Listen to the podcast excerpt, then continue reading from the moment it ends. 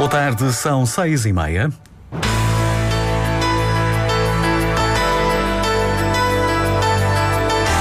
Antena 1 Madeira. Informação. Cerca de 600 pessoas que vivem com o vírus VIH estão a ser acompanhadas na região. Anualmente, o governo investe 3 milhões de euros na prevenção e tratamento desta doença crónica.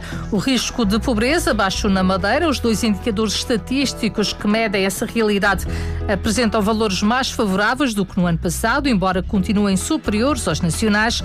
Miguel Albuquerque já disse que desconfia dos critérios utilizados. A hotelaria terá este ano uma ocupação de 70% no Natal, é um número superior em 5% ao ano passado. As festas de Natal e fim de ano foram apresentadas esta tarde. À procura pelo Porto Santo para a passagem de ano, os números satisfazem as unidades hoteleiras. São assim os títulos. Diário Regional conta com Fábio Betancourt no controlo técnico. A edição é de Lília Mata.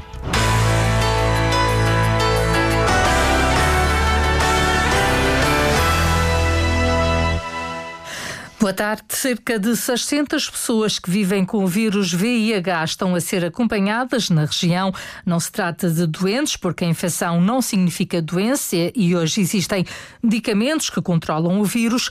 São casos que foram diagnosticados desde 1987. Por ano, em média, são identificadas 30 novas infecções. Ana Paula Reis, coordenadora da Comissão Regional da Luta contra a SIDA, diz que atualmente há 20 madeirenses a frequentarem consultas de profilaxia pré e pós-exposição à infecção.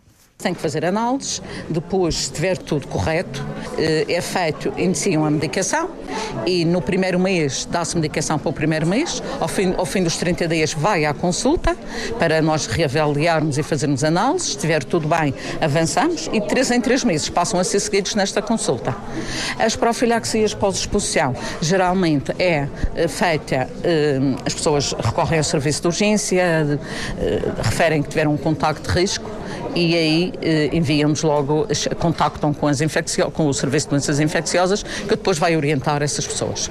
Os pacientes têm idades entre os 20 e os 40 anos. Anualmente, a região investe 3 milhões de euros na prevenção e tratamento desta doença crónica, adianta Pedro Ramos, o secretário da Saúde. E só nos últimos três anos, 21, 22 e 23, nós atingimos quase os 10 milhões de euros para, de facto, prevenirmos esta doença. Prevenção e tratamento? Prevenção e tratamento, porque depois todas as medidas de sensibilização e educação e, e o evitar os comportamentos de risco são sempre aquelas medidas que nós anunciamos e que constantemente e diariamente dizemos a toda a população. Para assinalar o Dia Mundial de Luta contra a SIDA, decorreu esta tarde uma sessão para sensibilizar os alunos da Universidade da Madeira. Miguel Albuquerque tem dúvidas sobre os critérios usados nos medidores das taxas de risco de pobreza e exclusão social. É a reação do presidente do governo à descida destes indicadores na Madeira. Tenho muitas dúvidas sobre os critérios que são utilizados, quer quando dá alto, quer quando dá a diminuição. Seja como for, o que lhe posso dizer é que nós, através das políticas sociais, tudo temos feito no sentido dessas taxas continuarem a baixar. Agora, tenho sempre dúvidas sobre esses critérios que estão exarados uh, para a avaliação dessa, quer da taxa de risco de pobreza, quer da pobreza real. A taxa de risco de pobreza na região baixou no ano passado. São dados do inquérito às condições de vida e rendimento, divulgados pela Direção Regional de Estatística. Nos indicadores que medem a pobreza, há uma descida entre 1% e 2%, João Carramanho são descidas em duas taxas relativas à pobreza. São duas taxas relativas também ao ano de 2022. A taxa de risco de pobreza desceu na Madeira. É agora de 24,8%, é menos um ponto percentual do que no ano de 2021. Isto quer dizer que, comparada com a taxa nacional, que é de 17%, a Madeira viu a taxa reduzida. Os Açores, de acordo com a estatística regional, ocupam agora o primeiro lugar com a taxa de pobreza mais alta. Esta taxa corresponde à proporção da população cujo rendimento equivalente se encontra abaixo da linha de pobreza, ou seja, dos 7.095 euros anuais. Outro indicador é a taxa de risco de pobreza ou exclusão social, que na região, em 2023, reduziu-se também para os 28,1% e que corresponde aos rendimentos de 2022, diminuindo assim 2,1 pontos percentuais. Estava nos 30, desceu para os 28. Mais uma vez, de acordo com a estatística, os Açores detêm a taxa mais alta do país. Esta. Esta taxa é um novo indicador de monitorização da população em risco de pobreza ou exclusão social, que conjuga as condições de pobreza relativa, de privação material e social severa e de intensidade laboral. A hotelaria madeirense deverá ter no Natal uma ocupação superior à do ano passado, um dado avançado esta tarde pelo secretário regional do Turismo e Cultura numa conferência de imprensa para a apresentação das festas de Natal e fim de ano. Andaremos à volta dos 70% de ocupação na hotelaria, são 5% a mais do que no ano anterior. Toda esta festa tem o um orçamento estimado de 3 milhões 890 mil euros. Comparativamente ao ano passado, são mais 20 mil euros. Teremos cerca de 2.700 pessoas envolvidas em toda esta em toda esta programação. No total estão previstas 152 atuações entre 1 de dezembro e 7 de janeiro, entre as quais 54 concertos, 40 atuações de grupos de folclore e 34 de bandas filarmónicas. Entre as novidades das festas deste ano contam-se a leitura de contos de Natal, pinturas faciais alusivas à época, a dinamização de jogos tradicionais e a possibilidade de o público interagir com as luzes de Natal. Isso será possível em quatro locais: Largo do Felpes, Parede Norte do Palácio de São Lourenço, Rua Câmara Pestana e Praça Colombo, e é assim explicado por Eduardo Jesus. E em alguns sítios fica patente um QR Code para as pessoas, através do telemóvel, poderem interagir com a iluminação e fazer com que essa iluminação possa ocorrer em função da sua escolha. Portanto, é uma forma de colocar em diálogo as pessoas que estão uh, a visualizar a iluminação e participar no processo da iluminação. A passagem de ano terá cerca de 60 postos de fogo de artifício e Eduardo Jesus revela o que está previsto para os momentos que antecedem o fogo. O espetáculo de fogo de artifício, que é o Ex Libris do Atlântico, o título deste ano, é precedido de 20 minutos de animação com recurso à projeção de raios laser e outros efeitos que foram para ali pensados, criando ali um bailado de luzes e, acima de tudo, permitindo a entrada numa contagem final de 2023 até o momento que viremos o, o ano. Vamos ter 59 postos de queima de fogo, 27 localizados no anfiteatro do Funchal, 25 entre o Cais 8 e a praia do Almirante Reis, que é onde o fogo se concentra na baixa do Funchal. São postos de fogo de densidade mais baixa e de altitude também eh, mais controlada. Teremos 5 no mar e ainda 2 no Porto Santo. Quanto às iluminações, serão muito semelhantes às do ano passado, já que se tratou de um concurso para estes dois anos. Está a haver procura pelo Porto Santo para o período de passagem de ano. Uma das novidades para este ano é a nova operação com a Noruega, Cláudia Ornelas. As unidades Vila Baleira vão registrar casa cheia para o fim do ano no Porto Santo, indica o responsável Bruno Martins. Esperamos cerca de 400 pessoas, uh, algumas 50 delas no, no Vila Baleira Suítes vai ser o primeiro Réveillon que vamos fazer lá, com um jantar vínico especial.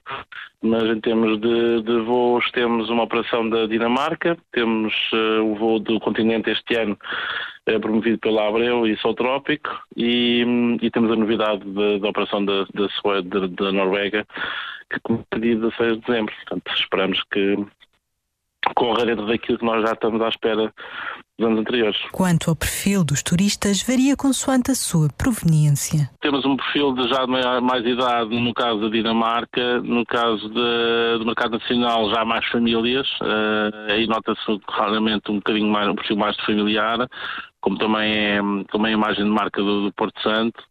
E em relação à Noruega, nós não temos, é a primeira vez, portanto não, não temos ainda a noção de que é, como, é que, como é que vai ser. Carlos Perdigão Santos, administrador das unidades hoteleiras do Grupo Sousa no Porto Santo, diz que ainda é cedo para números. Contudo, o responsável antecipa uma boa procura para a época festiva. Olhando para outubro e novembro, onde tivemos ocupações acima daquilo que nós, uh, que nós estávamos a esperar, no fundo faz-nos pensar que dezembro terá o mesmo nível de procura e, portanto, faz-nos acreditar que, no que diz respeito concretamente ao final do ano, reservas a serem feitas a partir de, do, até diria, quase que arriscaria a partir de, de 8 de dezembro, depois do feriado do, deste fim de semana grande, vamos começar a, a sentir essa, essas marcações. Para já, o, uh, o, foco está nos primeiros feriados uh, de dezembro. Responsáveis pelas unidades hoteleiras satisfeitos com a procura pela Ilha Dourada no fim do ano. A Madeira tem a partir de hoje um posto de carregamento ultra rápido de viaturas elétricas. Fica situado junto à sede da empresa de eletricidade da Madeira em oito minutos permite dar uma autonomia de condução de 100 km, adianta o secretário dos Equipamentos e Infraestruturas, Pedro Fino. São rápidos, dão mais conforto às pessoas, uh, permite uh, também uh, garantir rotatividade no, no, carregamento, portanto a pessoa antes de ir para casa pode pôr oito minutos aqui e consegue garantir uma autonomia para, para chegar a casa. Uh, e, portanto, uh, é uma das medidas do Plano de Ação de Mobilidade Urbana Sustentável, uh, garantir infraestruturas adequadas ao carregamento destes veículos, mas também temos vindo a incentivar em linhas de apoio para a aquisição de veículos elétricos, garantindo uma mobilidade urbana sustentável. Nós, eu recordo que a partir do dia 1 de outubro nós abrimos uma linha de apoio no programa Prime há, há para, no, com uma dotação de 625 mil euros que apoia na aquisição de veículos elétricos. Um posto de carregamento ultra rápido de viaturas elétricas está disponível a partir de hoje, junto à sede da empresa de eletricidade. O valor do bordado de madeira cresceu 3,5% no último ano. O valor foi revelado esta tarde por Miguel Albuquerque na entrega dos prémios de qualidade às bordadeiras de casa e aos artesãos. Albuquerque faz notar que hoje em dia os produtos têm de ser diferentes para terem procura. Hoje em dia, como você sabe, eh, também as circunstâncias alteraram-se muito e neste momento o bordado tem que ser incorporado em produtos com valor acrescentado. Portanto, aquela toalha tradicional que era feita pela bordadeira ao longo de meses, custava bastante dinheiro, hoje em dia já não é um produto que saia com muita frequência. Portanto, hoje temos que incorporar alguns produtos com notas de bordado de madeira e que têm mais facilidade de mercado e mais capacidade também de serem vendidas.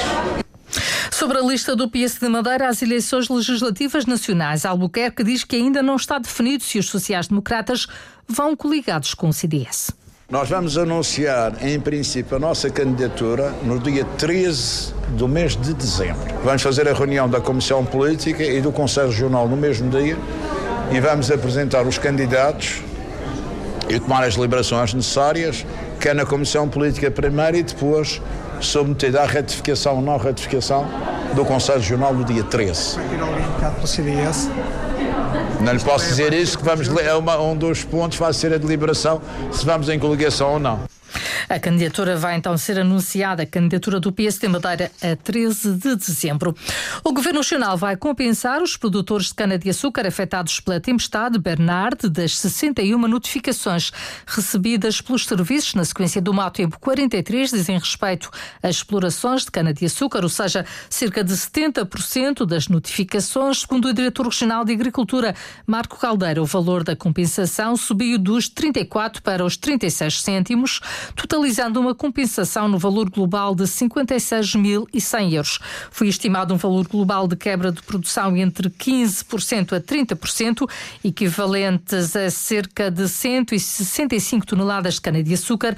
A entrega do valor aos produtores obedece ao formalismo obrigatório de apresentação de declaração negativa de dívida da Segurança Social e das Finanças, estimando-se o pagamento no prazo de oito dias após a entrega destes documentos por parte de cada produtor.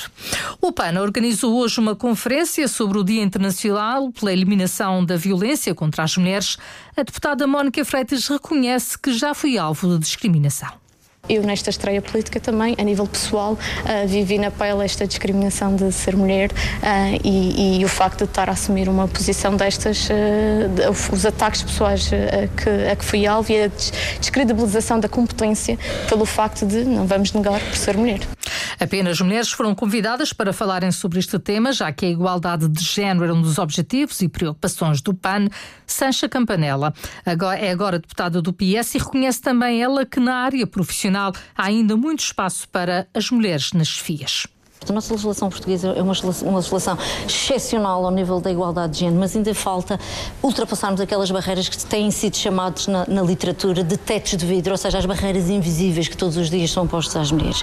Quer seja nos meus horários, para serem compatíveis com as posições de quer seja o salário, porque é que eu vou ter um, um, um, um, órgão de topo se o meu salário vai ser o mesmo e muito menor do que o meu colega que tem um trabalho inferior ao meu. Todas aquelas barreiras invisíveis que, de certa forma, também desmotivam a mulher a querer estar nos órgãos de decisão, porque muitas vezes uh, estas barreiras também desmotivam a própria mulher e a mulher pensa, não vale a pena. Testemunhos ouvidos numa iniciativa do PAN. O JPP defende a contratação de mais recursos humanos para o Centro de Desenvolvimento da Criança no Centro de Saúde de Santo António. Patrícia Spínola, vice-presidente do grupo parlamentar, salvaguarda a necessidade de uma intervenção precoce junto das crianças. Há crianças a aguardar consulta de pediatria há imenso tempo e isto, quando se fala de intervenção precoce, é gravíssimo. Uh, há médicos que eh, foram fazer a sua especialização e bem, porque há de facto uma necessidade na região de mais neuropediatras, mas não foram substituídos uh, naquelas crianças que acompanhavam. E, portanto, isto, quando se fala de preparar as crianças para uma entrada na escolaridade, de, quando chegar à idade, chegam à idade de entrar no primeiro ciclo e pouco ou nada tiveram em termos da chamada intervenção precoce, que aí é a tal aposta que nós queríamos que fosse, uh, fosse feita. Portanto, o que o JPP propõe é que se aposte nos recursos humanos aqui no Centro de Desenvolvimento da Criança, que se descentralize o máximo possível, porque os pais têm tido imenso problema em trazer as crianças. Preocupações do JPP. Tempo para amanhã, céu geralmente muito nublado, possibilidade de ocorrência de períodos de chuva a partir da tarde, vento fraco a moderado de sudoeste e pequena subida da temperatura. A máxima prevista para a Madeira e para o Porto Santo é de 24 graus. Controlo técnico de Fábio Betancourt, a edição foi de Lília Mata, Diário Regional na Antena 1.